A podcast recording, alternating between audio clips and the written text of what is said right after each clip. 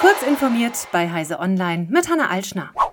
Bei einer Cyberattacke auf das Online-Zahlungssystem der spanischen Fluggesellschaft Air Europa haben Angreifer die Kreditkartendaten einiger Kunden erbeutet. Das erklärt die Airline in einem Anschreiben betroffener Kunden. Wie viele Kunden von dem Cyberangriff betroffen sind und welche finanziellen Auswirkungen diese Attacke haben könnte, sagte sie bisher nicht. Bisher gibt es laut Air Europa keine Beweise, dass die bei dem Cyberangriff kopierten Kreditkartendaten betrügerisch eingesetzt worden seien, berichtet Reuters.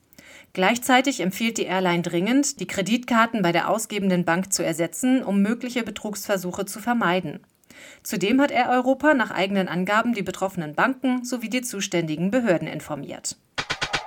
Die EU-Kommission hat Hinweise darauf, dass auf der Kurznachrichtenplattform X illegale Inhalte und Desinformationen rund um die jüngste Gewalt in Israel sowie im Gazastreifen zirkulieren und Elon Musk an seine diesbezüglichen Pflichten erinnert. Das hat EU-Kommissar Thierry Breton publik gemacht und einen Brief an den US-Milliardär auf eben jener Plattform publiziert.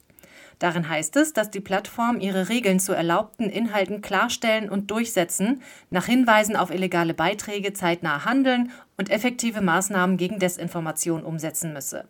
Sollte eine Ermittlung eingeleitet werden und eine Nichtbefolgung der Vorgaben nachgewiesen werden, könnten Strafen verhängt werden. Sam Bankman-Fried hat seine Lebensgefährtin angewiesen, die ihm zur Last gelegten Verbrechen zu begehen und Kundengelder der Kryptobörse FTX heimlich zum Hedgefonds Alameda Research umzuleiten. Das hat Caroline Ellison am Dienstag vor einem Gericht in New York erklärt, berichtet die New York Times. Die 28-Jährige hat Alameda Research geleitet und gleichzeitig eine On-Off-Beziehung mit Bankman-Fried geführt. Im Prozess gegen den Mitgründer der Kryptobörse ist sie eine zentrale Zeugin. Schon kurz nach der Verhaftung von Bankman Fried hatte sie sich der Vorwürfe schuldig bekannt und kooperiert seitdem mit der Anklage.